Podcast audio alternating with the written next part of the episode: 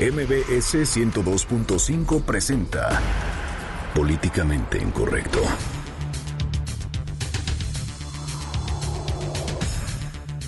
La moneda está en el aire y esta noche se define si el exgobernador de Nuevo León, Rodrigo Medina de la Cruz, será vinculado al proceso por ejercicio indebido de funciones y daño al patrimonio. El gobernador electo de Veracruz, Miguel Ángel Yunes Linares, comparece ante la Fiscalía General del Estado, esto tras la denuncia interpuesta por el gobernador Javier Duarte. Y la estela de muerte seguirá en el zoológico de Chapultepec, así lo anticipa el jefe de gobierno de la Ciudad de México, Miguel Ángel Mancera, y además la historia para atrapar a tres toros cebú en Avenida Rojo Gómez. El recuento de los daños continúa. El paso de la tormenta tropical Earl y el ciclón Javier dejan 46 muertos y 6.936 casas dañadas en Veracruz y Puebla. Empresarios molestos con los bloqueos de los maestros opositores a la reforma educativa se reunieron esta noche con el secretario de Gobernación Miguel Ángel Osorio Chong. Le tendremos los detalles. En Twitter con el hashtag políticamente incorrecto y en mi cuenta personal arroba Juanma Pregunta estaremos al pendiente de todos sus comentarios. Y en estos momentos lanzamos la pregunta de esta noche. ¿Cree que llegue a pisar la cárcel el exgobernador Rodrigo Medina? Bienvenidos, esto es Políticamente Incorrecto.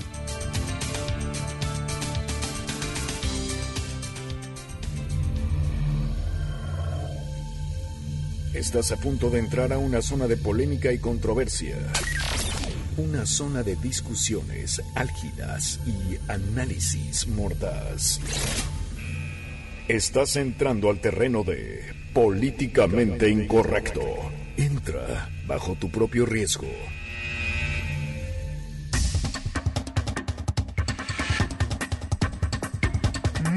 Noches, 9 con 5 minutos. Le doy la más cordial bienvenida a este su espacio políticamente incorrecto, la mesa de análisis y de opinión de Noticias MBS. Hoy 9 de agosto de 2016, martes de citas para algunos presuntos corruptos ya es martes, Irving Pineda. ¿Cómo estás, mi querido Juanma, mi querido Fer? Hoy sí vamos a hablar de raterías y de cínicos este martes, iniciando todavía la semana. Qué gustazo que anden por acá. Y vaya qué cínicos algunos políticos mexicanos, nueve con seis minutos. Fernando Canec, muy buenas noches. Muy buenas noches. ¿Podemos este, declarar el día de hoy como el Día Nacional de la Corrupción? Un aplauso para todos, por favor. Muy bonito día. Celebrémoslo con este nuestro político favorito. Ese, será la, la conmiseración con el primero que se le venga en mente. Exactamente. Con ese. mándele un abrazo. Un fuerte abrazo con el Día Nacional de la Corrupción. No, mejor celebremos cuando ya estén pisando la cárcel. Sí, claro. porque, una cosa, es, cosa que sean invitados especiales. Mira, dicen que la esperanza muere al último, pero yo ahí, esa ya la perdí desde hace muchos años, Qué bárbaro. Pues efectivamente, hablemos de la corrupción.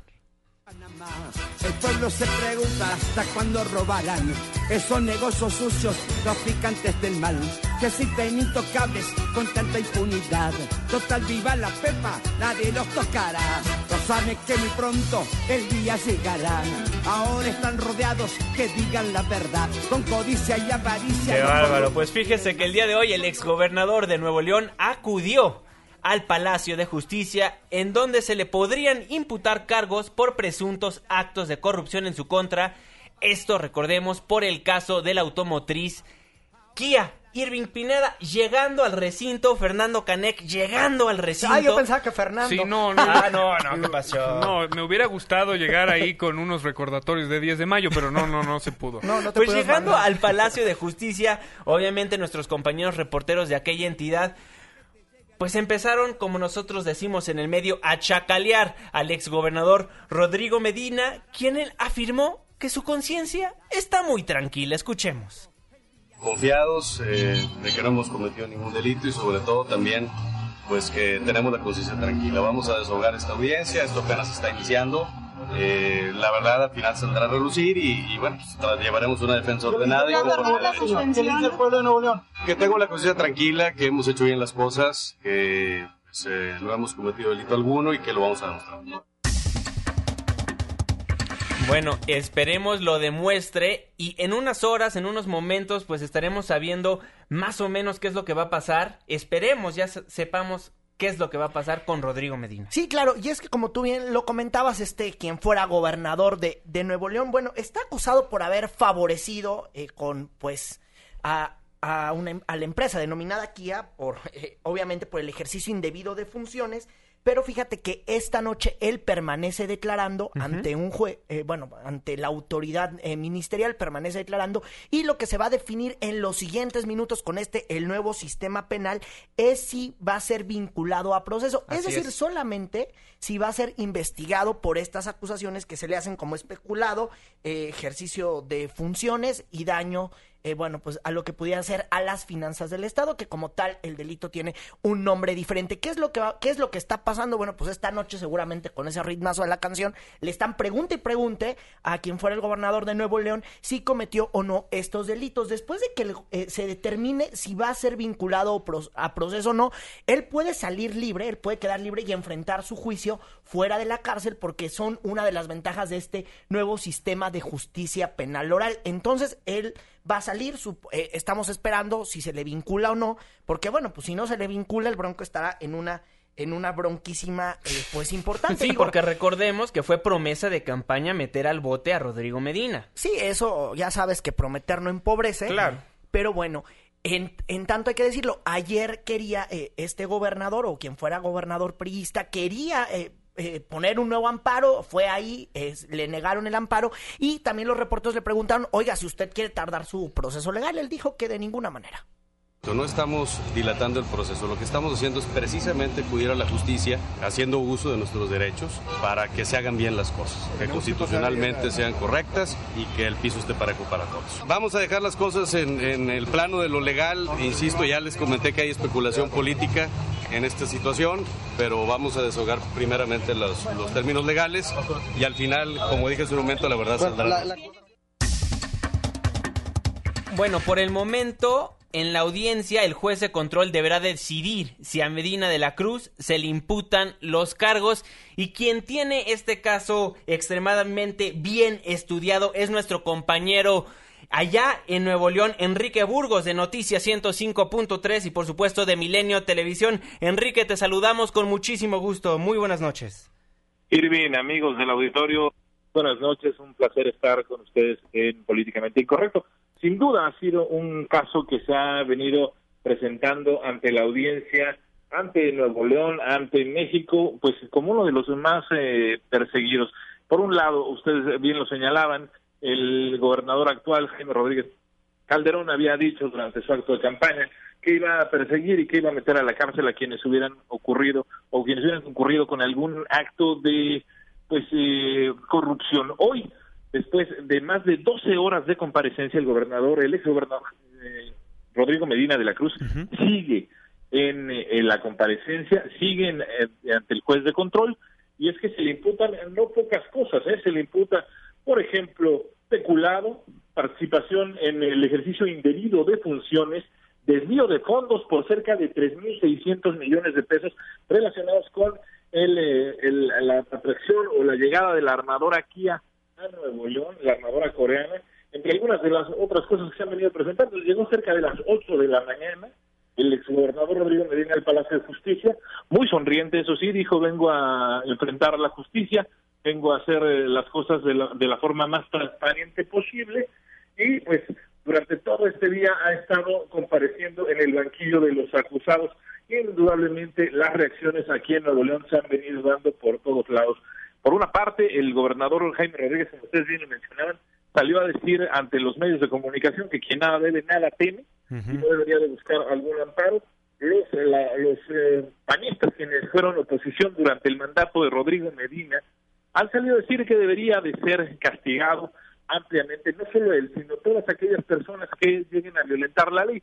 Y es que a la par de lo que está sucediendo hoy con el caso del exgobernador Medina, también se ha venido trabajando, se ha venido vinculando a proceso a quien fuera en algún momento la eh, figura del panismo en Nuevo León, la alcaldesa Margarita Arias, exalcaldesa de la ciudad capital de Monterrey, por lo que hoy están ambos eh, vinculados a proceso por distintas acciones en el eh, Palacio de Justicia.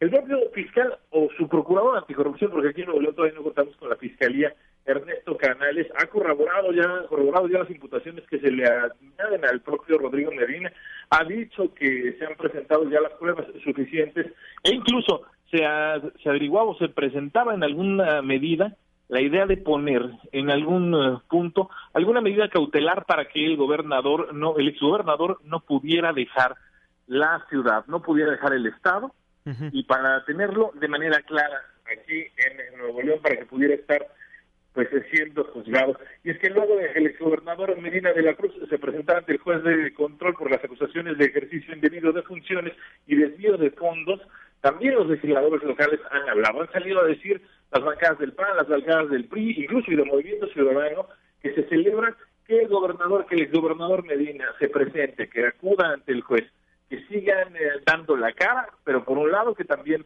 se castigue, se le vincule a proceso si él resulta responsable. Todavía no sabemos a estas alturas de la noche, pasada las nueve de la noche, si se le va a vincular de manera clara con estos procesos. Sigue la audiencia, mis, mis amigos, sigue, sigue, la audiencia aquí en Nuevo León y parte de lo que se está viviendo sin duda es este hecho inédito en el que un exgobernador a su salida fuera ya de manera clara imputado a algunos procesos penales. Enrique, te saluda Juan Manuel Jiménez. Oye, antes de entrar a declarar, Rodrigo Medina pues decía que su conciencia la tiene muy tranquila. ¿Qué opinan los ciudadanos de, de Nuevo León al respecto? Bueno, la situación, eh, a ser eh, franco, el, el, sentir ciudadano que hemos ido viviendo, pues es eh, como sucede con casi todos y cada uno de los eh, exmandatarios que concluyen con una administración sí dejó lastimado, sí dejó dolida a la propia al propio ciudadano. Hay muchas personas que incluso le atribuyen al ex gobernador Medina directamente que hoy por hoy gobierne en Nuevo León un, un gobernador, valga la redundancia, un gobernador independiente, ya que no pudo cumplir por un lado con las eh, propias promesas en su momento de campaña y hoy, hoy pues parece que está pagando por ello, la gente lo ve con beneplácito esta idea de que sea el exgobernador Medina, que sean funcionarios de alto nivel quienes por fin enfrenten la justicia en alguna medida. De acuerdo, bueno, pues estaremos muy al pendiente de lo que pase en las siguientes horas. Sirvin Pineda, ¿algo que preguntar? No, bueno, pues vamos a estar muy atentos. Ahora sí que vamos a estar viendo esta película desde lejos y seguramente en el momento en que se genere la noticia, pues vamos a estar en vivo para ver si se le vincula o no a proceso. Que hay que decirlo, aunque esté vinculado a proceso, bueno, él va a andar afuera. Pues eso sí, ¿eh? porque bajo el nuevo sistema de justicia penal acusatorio, él tiene el derecho, y así lo han manifestado sus abogados, de poder enfrentar este proceso en libertad.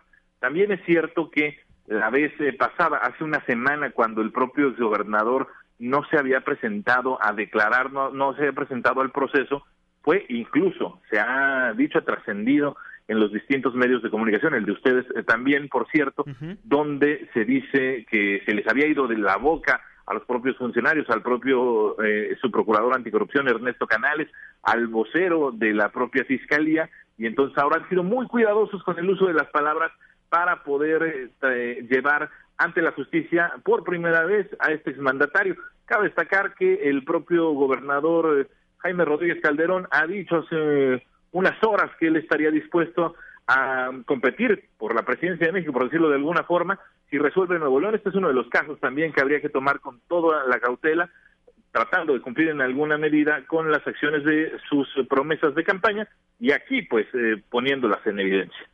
Bueno, Enrique Burgos de Noticias 105.3 y por supuesto de Milenio Televisión, te agradecemos enormemente que nos hayas tomado la comunicación aquí en Políticamente Incorrecto. Muy buenas noches, tu cuenta de Twitter antes de despedirnos.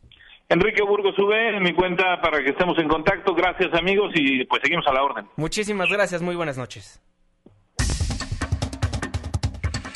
Bueno, así las cosas en el estado de Nuevo León. Esperemos, esperemos la justicia. No, sácate, que esta película ya la vi.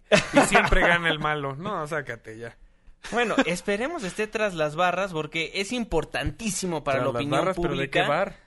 No, pues, híjole, Celebrando posible. Anda filoso Fernando No, Canet. es que si vamos a hablar de corrupción, estamos ante una tremenda realidad eh, y, y de- tremenda y descorazonadora realidad de nuestro país. Yo anticipo que no va a haber, se le va a exonerar, no se le va a encontrar ningún vínculo, ninguna nada, y otro caso más para el costal de maravillosa impunidad. Oye, Fernando, al parecer nuestros radioescuchas están totalmente de acuerdo contigo porque esta noche le preguntamos en mi cuenta de Twitter, arroba Juanma Pregunta, ¿cree que llega a pisar la cárcel el ex gobernador Rodrigo Medina? 19% nos dice sí, el 42% nos dice no y el 39% en nuestros sueños. Bueno, ahí lo que está pasando en Nuevo León. Si hay información de último momento, información en desarrollo en cuanto al proceso de Rodrigo Medina de la Cruz, el exgobernador de Nuevo León, pues se los estaremos informando puntualmente. Por lo pronto, en Nuevo León, eso es lo que pasa, pero también en Veracruz, casos de corrupción Irving Pineda. Sí, claro, eh, don Miguel Ángel Yunes, él ya ven que le gusta andar compareciendo en todas partes, bueno, pues él, él que, él que ando- anda dando declaraciones en todos lados, bueno, pues hoy le tocó el turno en la Fiscalía Especializada en Delitos Cometidos por Servidores Públicos, esto por la denuncia que por presunto enriquecimiento, toma dos, Enriquecimiento. enriquecimiento ilícito interpuesta pues por super por su super amigo Javier Duarte de Ochoa y bueno pues aquí parte de lo que platicó Miguel Ángel Yunes cuando llegó allá a declarar. que la Fiscalía General del Estado es un brazo de la corrupción, no un brazo de la justicia. La Fiscalía General del Estado no se dedica a perseguir corruptos, se dedica a perseguir a quienes denunciamos a los corruptos. Gancho al hígado de Miguel Ángel Yunes a la fiscalía que muy pronto, muy pronto, él va a estar a cargo de todo ese estado. Entonces ya veremos qué va a pasar en Seguro el que no va a ser ratificado va a ser Luis Ángel Bravo, el que es el fiscal de, de ese estado, a quien le puso su atendida, ¿eh? No, pero totalmente. Les puso una, un gancho al hígado y bueno, a ver cómo se recupera. Oye, pero ratificado es que te conviertan en rata, ¿no? Esa es la... No, él nada más fue ahí a presentarse y fue a declarar y dijo, a mí me vale, yo sigo, yo sigo recorriendo el estado y atendiéndome a Duarte diario, que ya hasta bajó casi ca- 40 kilos, yo no tengo bronca, pero vamos a escuchar, Fer, cómo se atendió a Luis Ángel Bravo, que es el fiscal de ese estado. El fiscal general del Estado definitivamente no es autónomo, forma parte de una banda de delincuentes que atracó a Veracruz y que encuentra en el fiscal a una cobertura, a una pared de protección, encuentra en el fiscal el blindaje que querían tener a través del fiscal anticorrupción Bueno, gancho al hígado, dos jabs y casi casi el knockout por parte de- del gobernador electo de Veracruz contra el fiscal de aquella entidad. Sí, bueno, se, se odian y además dicen, él hizo la demanda, se la pasó a Duarte. Oye, me sorprendió estar escuchando hoy en la mañana a Javier Duarte que por fin salió a dar la cara ante un medio de comunicación nacional, lo hizo en una estación de radio.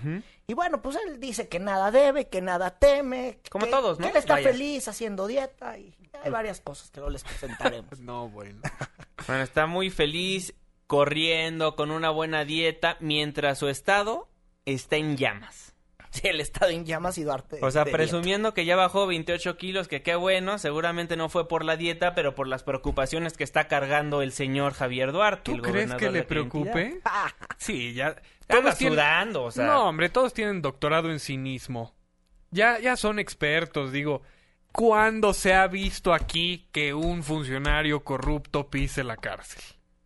¿Cuándo? Sí, a ver, el día que veamos Exacto. a un gobernador en el bote porque cometió delitos y no porque sea un asunto político, vamos a empezar a decir que hay justicia. Porque, a ver, esto de Duarte y Yunes, pues son, hay- son más rounds que los de Rocky, pero hasta ahí. Sí, es, Hasta que- ahí. es como pleito de verduleros en el mercado, ¿no? Digo, no tiene más que un afán mediático para, pues no sé, tratar de legitimar nuevamente El cinismo. Eh, pues el cinismo nunca va a ser legítimo. Lo que quiere legitimar es el próximo gobierno de Veracruz. Sí, pero impresiona el Pero- cinismo de estos señores, ¿no? Sí, eh, Bueno, de Javier Duarte más que más que otra persona. Bueno, nadie sale bien parado, ¿eh? Eh, En estas pláticas de corrupción, nadie sale bien parado. Exactamente. Y quien ya nos vino a dar una retocadita de lo que está pasando en cuanto a la corrupción aquí en nuestro país fue la nueva embajadora de Estados Unidos en México, Roberta Jacobson, quien hoy acudió a la Cámara de Senadores. Sí, estuvo en la vieja Cámara de Senadores allá en Jicotencatul. Se reunió, bueno, con los presidentes de la Cámara de Diputados y del Senado, es decir, con Jesús Zambrano y Roberto Gil, y ahí pues habló de ese cáncer, de ese terrible cáncer que vive México. La corrupción continúa siendo un lastre que socava el progreso de cualquier sociedad. Los mexicanos tienen opiniones divididas sobre muchas cosas. Las águilas o las chivas, las tortillas de maíz o las de harina, el santo o del Blue Devil, Luis Miguel o Alejandro Fernández. Pero hay un tema en el que todos están de acuerdo y es basta de corrupción. Basta de corrupción, así lo comentó frente al presidente de la Cámara Alta, Roberto Gil Suart, y la Cámara Baja, Jesús Zambrano Grijalva. Ah, no, pero no podemos pasar eso antes de definir si Alejandro Fernández o Luis Miguel. Ese es el que nos tiene a todos así como... El potrillo, ¿no? Sí, yo también opino lo mismo. Bueno, ahí va uno, las águilas o las chivas, pues bueno, ya ustedes escríbanos en arroba Juanma Pregunta. En arroba Irving Pineda y también que nos marquen al 5166125. Y en arroba Fernando Canecki también nos puede escribir en nuestra página de Facebook. Estamos como políticamente incorrecto. Ahí recibimos absolutamente todas sus preguntas, sus comentarios, sus sugerencias y subimos material exclusivo. Y también la embajadora Roberto Jacobson nos recordó un poquito de cómo funcionan las leyes anticorrupción en nuestro país.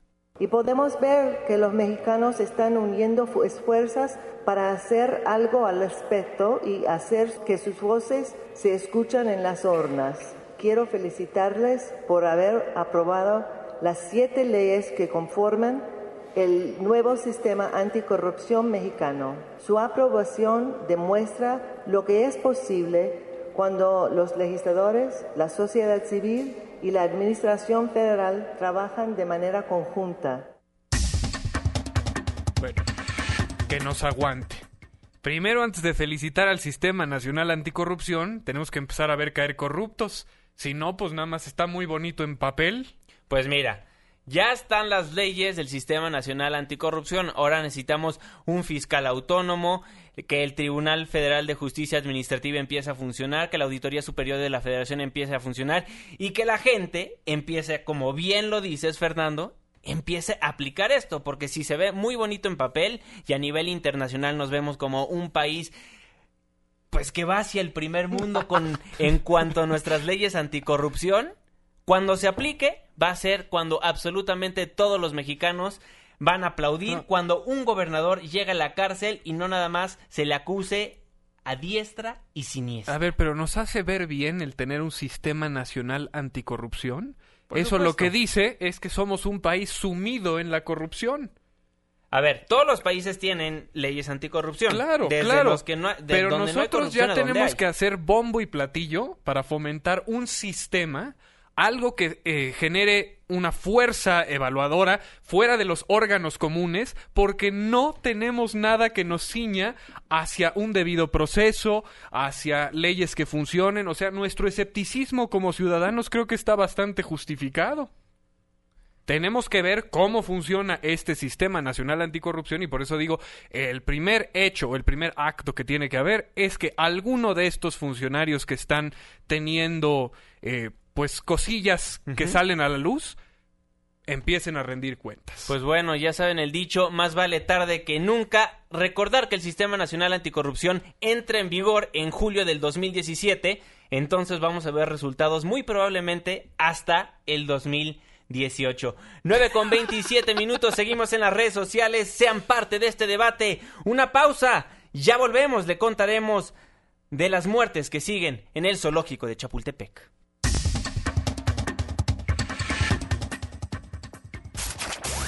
Apenas estamos caldeando los ánimos. No se vaya, continuamos en Políticamente Incorrecto.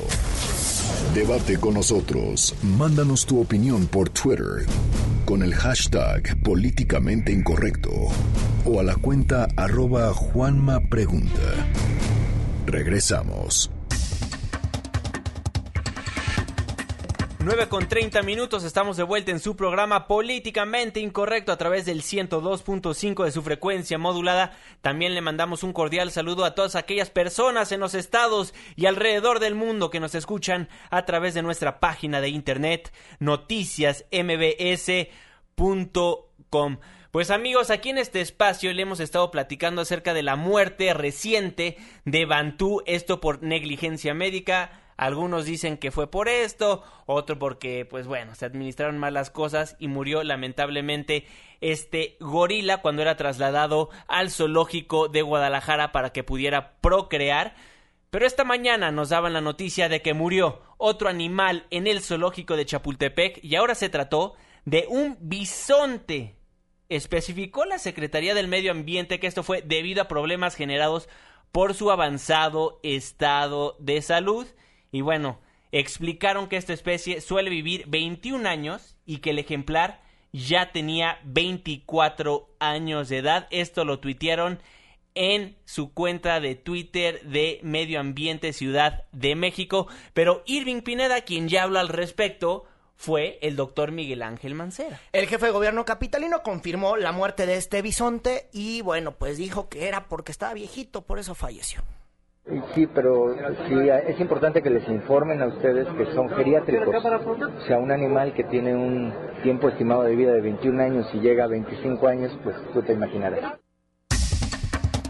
Muchachos, pero eso no es lo peor. Lo peor es que el jefe de gobierno capitalino dijo que pues va a haber muchísimos más animales que van a fallecer ahí en el zoológico de Chapultepec. De hecho, eh, nos dieron un informe de los animales que pueden mover, eh, morir. Por ejemplo, en Chapultepec pueden morir 10, en el zoológico de los coyotes eh, 40 yo, eh, 10 eh, y en el zoológico de San... A ver, toma dos.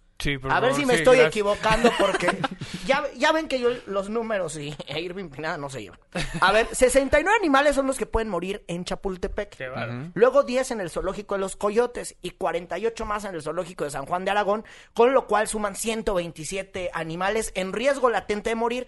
Entonces, bueno, pues casi casi para que no hagan nota si se mueren los animales. O sea que ya, ya no era este zoológico, ya era casa de retiro. Esa era la, la pues cosa. Pues pareciera, vamos a escuchar de nueva cuenta al jefe de gobierno capitalino Miguel Ángel Mancera. Reitero, si un animalito tiene una, una expectativa de vida de 21 o 22 años y alcanza 25, pues está fuera ya de su expectativa de vida, pero son varios, ¿eh? Hay una lista grande. Bueno, hay una lista muy grande. Irving, ¿ya nos das a conocer la cifra 69? Sí, 69 y en total serían 127 de los zoológicos de la capital del país, que yo no sé si esto es, oigan muchachos, esto ya no es nota o qué es lo que pasa, pero a las voces que defienden a los animales todavía no están muy de acuerdo en estas declaraciones. Ahora, eso dice el jefe de gobierno capitalino, son porque están viejitos, unos más dicen es que no hay los cuidados verdaderos en el zoológico de Chapultepec. Algunos funcionarios del gobierno capitalino dicen es que esto ya se está politizando. Y entonces no sabemos qué está pasando en los zoológicos de la capital del país o de plano pues tienen muy mala suerte. Exactamente, pero quien tiene todo el termómetro de qué es lo que está pasando en el zoológico de Chapultepec es precisamente la exdirectora del zoológico, María Elena Hoyo. María Elena, muy buenas noches, muchísimas gracias por tomarnos la comunicación. Al contrario, muchas gracias a ustedes. Saludo a los tres, por favor. María Elena, a ver, cuéntanos un poquito cómo funciona el zoológico de Chapultepec. Hay muchos animales que están ya muy viejitos y que muy probablemente en los próximos meses o años fallezcan. ¿O es debido al cuidado tan pobre que hay allí en el zoológico de Chapultepec? Bueno, mira, de hecho, por, por, por edad del zoológico y por el tipo de población que se tiene y cómo se va moviendo, es lógico que vayan a tener individuos eh, seniles, individuos viejitos, individuos que llegaron a su máxima esperanza de vida. Eso no quiere decir que quede muy claro, por favor, que por ser viejos ya esa es la causa de muerte. No, tienen que tener una causa que puede ser eh, propicia o adecuada a su edad y que es de esperarse, pero no en sí la vejez los mata. A mí me llama la atención sobre todo que haya partido de este último animal que nos informa, que es el bisonte, porque este bisonte cayó cayó a uno de los fosos, o por lo menos ahí fue encontrado postrado, el día 4 de agosto. No se sabe o no nos han querido decir si se debió a que lo expulsaron del grupo violentamente o a que se resbaló se trataba, por lo que estamos viendo, de un animal perfectamente bien identificado. A mí me sorprende que esté tan identificado como para saber edad y todo. Entonces, seguramente tiene un microchip metido que responde a que en su historial clínico viene su nombre, su fecha de nacimiento y todo. Ellos está un rango muy amplio. Hay gente que dice que viven de 15 a 20 y otras gentes que dicen que viven de 15 a 25. Digamos que estaban en el rango de la edad ya mayorcita, si es que es el individuo al que, al que, al que nos están refiriendo. Pero aquí el individuo tuvo una caída. Yo dudo mucho, dudo perfectamente, lo dudo así con toda mi fuerza, de que el animal haya escogido ese lugar para irse a reposar a esperar la muerte. Entonces no quedan dos más que o lo expulsaron del grupo de forma violenta o se cayó. Pero yo les recuerdo que a principio de mes también, a no, a finales de la, hace unos días pues, también cayó al foso una hembra que era madre, que tenía una cría de dos meses, también en el área de Bisontes, que fue expulsada a golpes. Entonces, ahí debía de haber habido, habido una vigilancia, pero extrema en el sitio, no solamente porque se había alterado el comportamiento y estaba habiendo una jerarquización, un acomodamiento del grupo, de la manada tan pequeña, sino porque incluso teniendo un animal de tan, tan, tan mayor edad, era obligado tenerlo incluso en el parte médico, no porque tuviera nada, sino simplemente por edad, estarlo observando e incluso suministrándole algunos, algunos suplementos, algunas vitaminas para ayudarlo.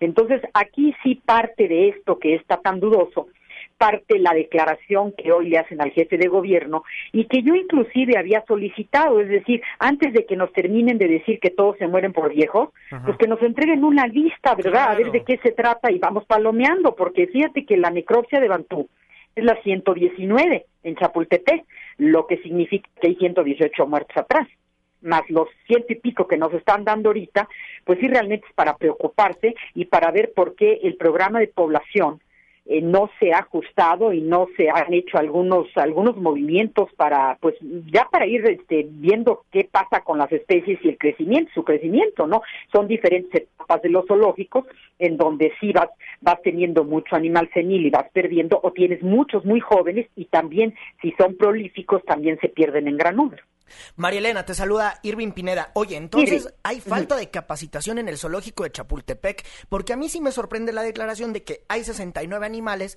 que casi casi están en riesgo latente de morir, en Chapultepec nada más.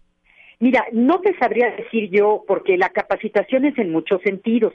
Aquí, por ejemplo, en el área de los bisontes, porque eso es lo que nos está motivando esta intervención, eh, debió de haber sido la responsabilidad absoluta de informar que estaba habiendo una alteración o un, un cambio de comportamiento en los bisontes por parte del animalero que ahora les llaman curadores para, para imitar allá a los Estados Unidos pero el animalero es la persona que más cerca está de los animales y que mejor los conoce. Entonces aquí sí ve una falla de atención porque además dicen o certifican haberlo encontrado a las nueve de la mañana postrado, cuando el zoológico tiene que empezar acción a las siete de la mañana y lo primero que tiene uno que hacer es correr hacia donde están los animales y revisar qué pasó por la noche, pero además tienen vigilancia 24 horas del día. Entonces, si tú tenías este animal ya focalizado, localizado, ubicado como un animal tan senil y más con estos tiempos de lluvias y con el suelo como estaba, pues era obligado eh, resguardar el lugar y haber avisado desde el momento en que cayó. Entonces, aquí sí hay muchas,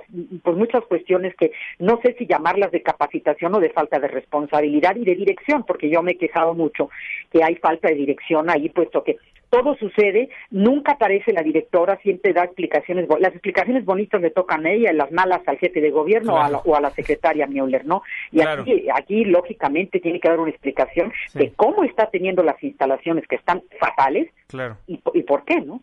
María Elena Hoyo, exdirectora del Zoológico de Chapultepec, le agradezco muchísimo que nos haya tomado la llamada aquí en Políticamente Incorrecto. Si nos los permite, hay que seguir en comunicación porque este tema da muchísimo de qué hablar. Muchísimas gracias, muy buenas noches. Al contrario, que estén muy bien, yo soy la agradecida. Hasta luego. Muy buenas noches. Bueno, y Hay ya... que decirlo, este animal se llamaba Fox, porque era bisonte Fox. ¡Qué bárbaro! bueno, Chiste ya... mamón de la noche, estoy aquí una hora todavía. Oigan, y hablando de animales, esta noche en Iztapalapa se escaparon toros de remolque sin causar daño alguno. Juan Carlos Alarcón nos tiene esta nota. Muy buenas noches, Juan Carlos, adelante con la información. Gracias, Juan Manuel. Muy buenas noches. Elementos de la Secretaría de Seguridad Pública Capitalina lazaron a tres toros de la raza cebú que escaparon de un remolque en la avenida Javier Rojo Gómez y la calle Gavilán, colonia barrio de San Miguel en la delegación Iztapalapa. Los hechos ocurrieron poco después de las 18 horas, cuando repentinamente se abrieron las puertas de la unidad, por lo que tres de los cuatro animales se echaron a correr. Ante esta situación, vecinos del lugar solicitaron la presencia de personal de la Brigada de Vigilancia Animal y del agrupamiento a caballo, quienes intervinieron para controlar a los bovinos sin que estos causaran algún daño. Antes del arribo del personal policial, el operador del tractocamión y vecinos de la zona lograron inmovilizar a uno de los cebús, lo cual sucedió poco después con los dos restantes. En las inmediaciones se registró movilización de los cuerpos de seguridad, lo que causó expectativa entre automovilistas y peatones que observaron las maniobras para devolver a los bovinos al remolque que los transportaba. En tanto, los uniformados presentaron al chofer de la unidad al juzgado cívico de la Coordinación Territorial Iztapalapa 4 por no tener las medidas necesarias para trasladar y conservar a animales de esta clase. Hasta aquí la información. Muchísimas gracias por la información, Juan Carlos. Muy buenas noches. 9 con 41 minutos, pues sigue el recuento de los daños allá en Puebla y en Veracruz. La tormenta tropical Earl y Javier siguen dando de qué hablar. Una pausa, le contamos después del corte.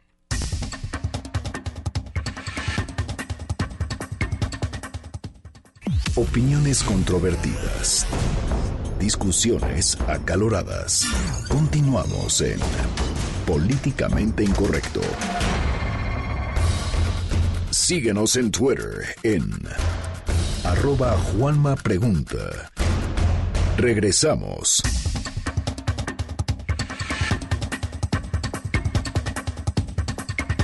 9 con 45 minutos, estamos de vuelta en Políticamente Incorrecto a través del 102.5 de su frecuencia modulada.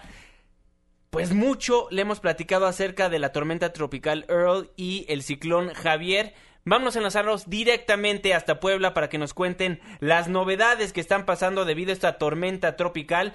Hoy el presidente Enrique Peña Nieto acudió a aquella entidad, pero Juan Carlos Sánchez, cuéntanos qué está pasando allá en Puebla. Muy buenas noches. Hola, buenas noches. Sirven a todos en la audiencia que nos escucha esta noche. Bueno, pues mira, hay una una guerra o una pelea de cifras sobre el número de fallecidos eh, algunos portales de noticias y en algunas declaraciones han hablado de 35 o de 40. Sin embargo, Luis Felipe de la Fuente, coordinador nacional de protección civil, ya ha dicho que han sido 49 los fallecidos hasta el momento. Porque bien, si bien pues no podemos declarar a alguien fallecido si no vemos el, el cuerpo entonces, mientras hay personas desaparecidas y no se han encontrado, pues todavía no eh, se puede declarar de esa manera. Entonces, pues la cifra va a ir eh, cambiando de manera constante. Lo que me parece a mí alarmante es que pues ya estamos alcanzando casi 50 muertos, si no es que en estos minutos que estamos, de los que hemos estado en, el enlace, eh, ya, ya, ya hayan encontrado alguno más. Sigue siguen habiendo reportes de personas desaparecidas tanto en Tlaola como en Jaltepec eh, y de las comunidades aledañas.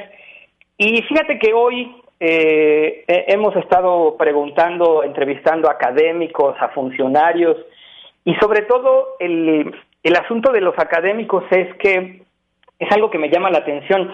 Eh, no, no critican de mala manera que el gobierno esté enviando ayuda con ropa, con víveres o con algunos teóricamente apoyos económicos, pero rescatan o enfatizan el asunto como de enviar psicólogos a las zonas del desastre, a enviar ayuda psicológica a todas las personas que pues están en estado de shock probablemente. Imagínate cómo ha de estar la gente que perdió a su familia entera o a gente o a una señora que perdió a sus dos hijos de, de tres y de seis años de edad. Eh, entonces han, han, han estado haciendo un llamado para que las personas eh, pues puedan establecer una red y entonces pues algunos puedan ir a colaborar en este asunto como de apoyo moral, incluso que yo creo que yo no lo descartaría, yo no lo echaría en saco roto ni lo minimizaría, sino que pues en una situación de crisis así pues la gente puede eh, pues necesitar también no este a que alguien que le apoye. Y además para agregarle, pues la lluvia, las lluvias no están, no están dejando tregua aquí, sobre todo en la capital poblana. Hoy cayó una fuerte tromba hace unas horas, ha de haber terminado hace una hora y media o dos, y hay calles, hay, fíjate la ironía, hay puentes, hubo puentes inundados aquí en la capital poblana, eh, calles cerradas, eh, vehículos, este, pues ya debajo del agua, ha sido realmente un caos, Irving. Muchísimas gracias, Carlos, por tu reporte muy completo. Muy buena noche. Buenas noches, Sirven, que estés muy bien. Bueno, y el presidente Enrique Peña Nieto acudió esta mañana a Puebla y habló acerca de los daños en aquella entidad. Expresarles nuestra mayor solidaridad a toda la población de este lugar y de otras partes de tres entidades federativas en donde lamentablemente por este huracán Earl tuvimos decesos de personas y que mucho lamentamos. Hoy queremos ser ampliamente solidarios con las familias de quienes perdieron a un ser querido Bueno, y también habló acerca del Fonden y cómo estas familias van a recuperar todo lo que perdieron debido a esta tormenta tropical Earl. Vamos a coordinarnos para apoyar a las familias y emprender de inmediato las acciones de reconstrucción.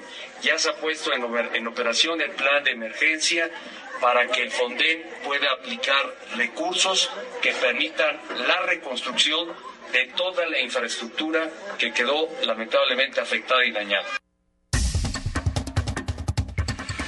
Bueno, ahí las palabras del presidente Enrique Peña Nieto, quien viajó hasta Puebla para ver cómo estaba funcionando el rescate a las comunidades que lamentablemente pues quedaron devastadas y mucha gente de ahí perdió la vida, tuvo la oportunidad de ver pues ahora sí que con sus propios ojos cómo estaban aquellas comunidades que fueron lamentablemente destruidas. Sí, el presidente estuvo en un albergue, estuvo acompañado también por el gobernador Rafael Moreno Valle y también dijo que, eh, bueno, que ya están los censos, que ya se aplicaron los censos para determinar, pues, cuánta gente necesita el apoyo, ahora sí de víveres, pero también cuánta gente necesita el apoyo para poder volver a edificar sus casas. Hay que recordarlo, se cae prácticamente un cerro y sepulta las casas. Y las casas desaparecen. También el gobernador de Puebla, Rafael Moreno Valle, aseguró que su estado cuenta con seguros para, poner, para poder reponer los puentes que se cayeron. Y ayer le preguntamos en Twitter, ¿usted cree que las tragedias que se viven en Puebla y Veracruz se pudieron haber evitado?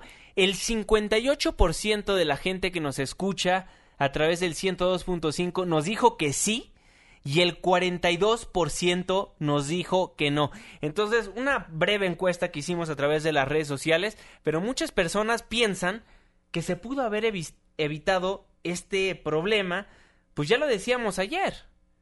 Hay muchas maneras, hay muchas comunidades que siguen en la sierra que el gobierno, a pesar de que no es facultad del gobierno federal, no se han acercado a las comunidades para decirles que donde viven es una zona de alto riesgo. Bueno, estaremos muy al pendiente de lo que vaya a pasar con Javier y con Earl próximamente. 9 con 51 minutos. Nos vamos un breve, a una breve pausa comercial y al regresar le contamos acerca de la reunión que sostienen los empresarios en gobernación. Están muy molestos por los bloqueos de la Coordinadora Nacional de Trabajadores de la Educación. Una pausa, ya volvemos.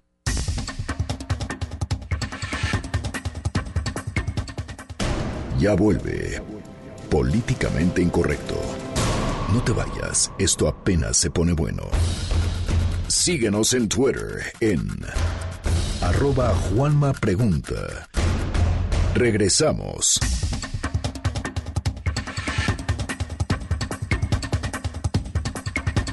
Con 45 minutos estamos de vuelta en Políticamente Incorrecto a través del 102.5 de su frecuencia modulada pues mucho le hemos platicado acerca de la tormenta tropical Earl y el ciclón Javier. Vamos a enlazarnos directamente hasta Puebla para que nos cuenten las novedades que están pasando debido a esta tormenta tropical. Hoy el presidente Enrique Peña Nieto acudió a aquella entidad, pero Juan Carlos Sánchez, cuéntanos qué está pasando allá en Puebla. Muy buenas noches. Hola, buenas noches. Sirven a todos en la audiencia que nos escucha esta noche. Bueno, pues mira, hay una una guerra o una pelea de cifras sobre el número de fallecidos. Eh, algunos portales de noticias y en algunas declaraciones han hablado de 35 o de 40. Sin embargo, Luis Felipe de la Fuente, coordinador nacional de protección civil, ya ha dicho que han sido 49 los fallecidos hasta el momento. Porque bien, si bien pues no podemos declarar a alguien fallecido si no vemos el, el cuerpo entonces, mientras hay personas desaparecidas y no se han encontrado, pues todavía no eh, se puede declarar de esa manera. Entonces, pues la cifra va a ir eh, cambiando de manera constante. Lo que me parece a mí alarmante es que pues ya estamos alcanzando casi 50 muertos, si no es que en estos minutos que estamos, de los que hemos estado en, el enlace, ya, ya, ya hayan encontrado alguno más.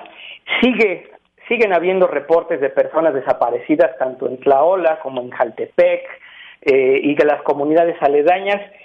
Y fíjate que hoy eh, hemos estado preguntando, entrevistando a académicos, a funcionarios, y sobre todo el, el asunto de los académicos es que es algo que me llama la atención. Eh, no, no critican de mala manera que el gobierno esté enviando ayuda con ropa, con víveres o con algunos teóricamente apoyos económicos, pero rescatan o enfatizan el asunto como de enviar psicólogos a las zonas del desastre, a enviar ayuda psicológica a todas las personas que pues están en estado de shock probablemente. Imagínate cómo ha de estar la gente que perdió a su familia entera o a gente o a una señora que perdió a sus dos hijos de, de tres y de seis años de edad.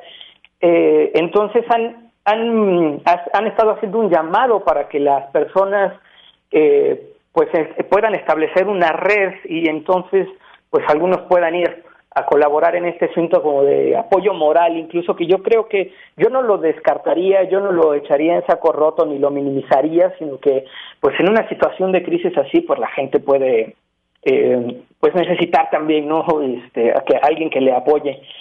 Y además para agregarle pues la lluvia las lluvias no están no están dejando tregua aquí sobre todo en la capital poblana. Hoy cayó una fuerte tromba hace unas horas ha de haber terminado hace una hora y media o dos y hay calles hay fíjate la ironía hay puentes hubo puentes inundados aquí en la capital poblana eh, calles cerradas eh, o vehículos este, pues ya debajo del agua, ha sido realmente un caos, Irving. Muchísimas gracias, Carlos, por tu reporte muy completo. Muy buena noche. Buenas noches, Irving, que estés muy bien. Bueno, y el presidente Enrique Peña Nieto acudió esta mañana a Puebla y habló acerca de los daños en aquella entidad. Expresarles nuestra mayor solidaridad a toda la población de este lugar y de otras partes de tres entidades federativas en donde lamentablemente por este huracán Earl tuvimos decesos de personas y que mucho lamentamos. Hoy queremos ser ampliamente solidarios con las familias de quienes perdieron a un ser querido Bueno, y también habló acerca del Fonden y cómo estas familias van a recuperar todo lo que perdieron debido a esta tormenta tropical Earl. Vamos a coordinarnos para apoyar a las familias y emprender de inmediato las acciones de reconstrucción. Ya se ha puesto en, operación el plan de emergencia para que el Fonden pueda aplicar recursos que permitan la reconstrucción de toda la infraestructura que quedó lamentablemente afectada y dañada. Bueno, ahí las palabras del presidente Enrique Peña Nieto, quien viajó hasta Puebla para ver cómo estaba funcionando el rescate a las comunidades que lamentablemente pues quedaron devastadas y mucha gente de ahí perdió la vida, tuvo la oportunidad de ver pues ahora sí que con sus propios ojos cómo estaban aquellas comunidades que fueron lamentablemente destruidas. Sí, el presidente estuvo en un albergue, estuvo acompañado también por el gobernador Rafael Moreno Valle y también dijo que, eh, bueno, que ya están los censos, que ya se aplicaron los censos para determinar, pues, cuánta gente necesita el apoyo, ahora sí, de víveres, pero también cuánta gente necesita el apoyo para poder volver a edificar sus casas. Hay que recordarlo, se cae prácticamente un cerro y sepulta las casas y las casas desaparecen. También el gobernador de Puebla, Rafael Moreno Valle, aseguró que su estado cuenta con seguros para poner para poder reponer los puentes que se cayeron. Y ayer le preguntamos en Twitter, ¿usted cree que las tragedias que se viven en Puebla y Veracruz se pudieron haber evitado? El 58% de la gente que nos escucha a través del 102.5 nos dijo que sí y el 42% nos dijo que no. Entonces, una breve encuesta que hicimos a través de las redes sociales, pero muchas personas piensan que se pudo haber evitado este problema, pues ya lo decíamos ayer. Hay muchas maneras, hay muchas comunidades que siguen en la sierra que el gobierno, a pesar de que no es facultad del gobierno federal, no se han acercado a las comunidades para decirles que donde viven es una zona de alto riesgo. Bueno, estaremos muy al pendiente de lo que vaya a pasar con Javier y con Earl próximamente. 9 con 51 minutos. Nos vamos un breve, a una breve pausa comercial y al regresar le contamos acerca de la reunión que sostienen los empresarios en gobernación. Están muy molestos por los bloqueos de la Coordinadora Nacional de Trabajadores de la Educación. Una pausa, ya volvemos.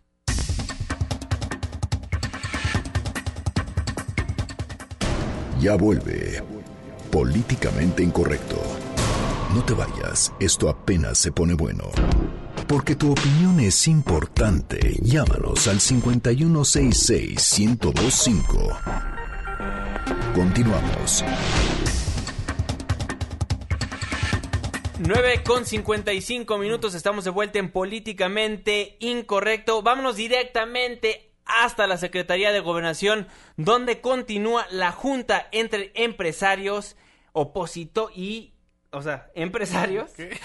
Perdón. y el secretario de Gobernación, Miguel Ángel Osorio Chong. Esto debido a que los empresarios están molestos a los bloqueos de la Coordinadora Nacional de Trabajadores de la Educación. es lo que les tienes que decir. Hatsiri Magallanes, muy buenas noches. ¿Qué está pasando allá? ¿Qué tal, Juan Manuel? Buenas noches. Pues ya van prácticamente dos horas de reunión entre titular de esta dependencia, Miguel Ángel Osorio Chong, y también pues integrantes del, sector empresarial de aquí del país, quienes pues en efecto se encuentran aquí porque ya habían manifestado en otras ocasiones que están eh, inconformes por los bloqueos, por las afectaciones que han derivado de los bloqueos de la Coordinadora Nacional de Trabajadores de la Educación y vinieron aquí a la Secretaría de Gobernación pues para exigirle a las autoridades federales que ya retiren estos bloqueos y si es necesario pues con la fuerza pública. Eh, comentar que entre las personas que se encuentran al interior de aquí del Salón Juárez de Gobernación está Manuel Herrera, que es el dirigente de la CONCAMIN, también está Valentín Díez Morodo, quien es presidente del Consejo Empresarial Mexicano, y también está Emilio Carrillo Gamboa del Consejo de Negocios. Todos ellos, pues bueno, están ahorita intercambiando algunos puntos de vista con el titular de esta dependencia. Ellos esperan que haya respuestas el día de hoy ya por parte del gobierno federal. Ellos han acusado omisiones por parte de las autoridades por no pues atender ya este problema que se ha vuelto en algunas entidades del país donde algunas empresas pues se han visto afectadas. Eh, todavía no está confirmado, pero posiblemente al término de este encuentro hay un mensaje por parte de los empresarios para que informen sobre los resultados justamente de este encuentro con el encargado de la política interna del país. Hatsiri, que te tengo. Hatsiri, te saluda Irving Pineda antes de que te me vayas. ¿Hay empresarios de Oaxaca? Eh, no tenemos ese dato, Irving, solamente nos están comentando que están, pues, básicamente los líderes, los líderes, ajá, los líderes. Eh, entonces, eh, pues, bueno, no sabemos todavía. Entraron solamente tres personas, no sabemos si entraron por la puerta de atrás algunas otras. Eh, habrá que esperar a que salgan para que tengamos ya el dato preciso. Hatsiri, muchísimas gracias por la información. Muy buenas noches. Buenas noches. 9 con 57 minutos. Y hablando, y hablando de empresarios, perdón, perdón que interrumpa. Mañana, al parecer, habrá varias reuniones de empresarios con presidentes nacionales de partidos para hablar de este mismo tema y de varios temas más que interesan a la economía mexicana. Por ejemplo, mañana lo que ya tenemos confirmado es que la presidenta nacional del PRD asistirá a la sesión privada de la Comisión Ejecutiva del Consejo Coordinador Empresarial. Se prevé que la reunión comience poco después de las seis y media de la tarde. Los empresarios, algunos en paro, los pequeños empresarios ayer pararon en Oaxaca y hoy empresarios importantes ya reunidos en gobernación están enojadísimos y estos apoyos que les habían ofrecido monetarios nada más no acabaron de gustarles a algunos porque decían esto solamente es algo, eh, o sea, esto es un paliativo, es como una aspirina para un dolor de cabeza. Sí, pues sí. No tenemos más que decir, pues digo, está muy bien ese diagnóstico. Pues, están enojadísimos, pues. Sí, no, bueno, están muy enojados. Ya lo hemos dado a conocer en este espacio informativo. Se han perdido millones, millones de pesos debido a las movilizaciones de la Coordinadora Nacional de Trabajadores de la Educación. Mañana en la primera emisión de Noticias MBS les estaremos les estaremos dando a conocer todo lo que pase en esta reunión y por supuesto en nuestro portal Noticias MBS Com, 9 con 59 minutos. Muy buenas noches, Irving Pineda. Adiós a todos, muy buena noche a todos. Manejen con precaución porque está lloviendo en algunos puntos de la capital. Fernando Canek, muy buenas noches. Muy buenas noches, gracias por sintonizarnos, Abur. 9 con 59 minutos a nombre de todos los que formamos Políticamente Incorrecto. Se despide de ustedes, su servidor y amigo, Juan Manuel Jiménez. Muy buenas noches. Se apagan las luces. Se cierran las compuertas. Estás dejando la zona más polémica y controvertida de la radio. Políticamente incorrecto. El único programa de análisis y debate que no tiene bozal. Te esperamos mañana de 9 a 10 de la noche por Noticias MBS 102.5.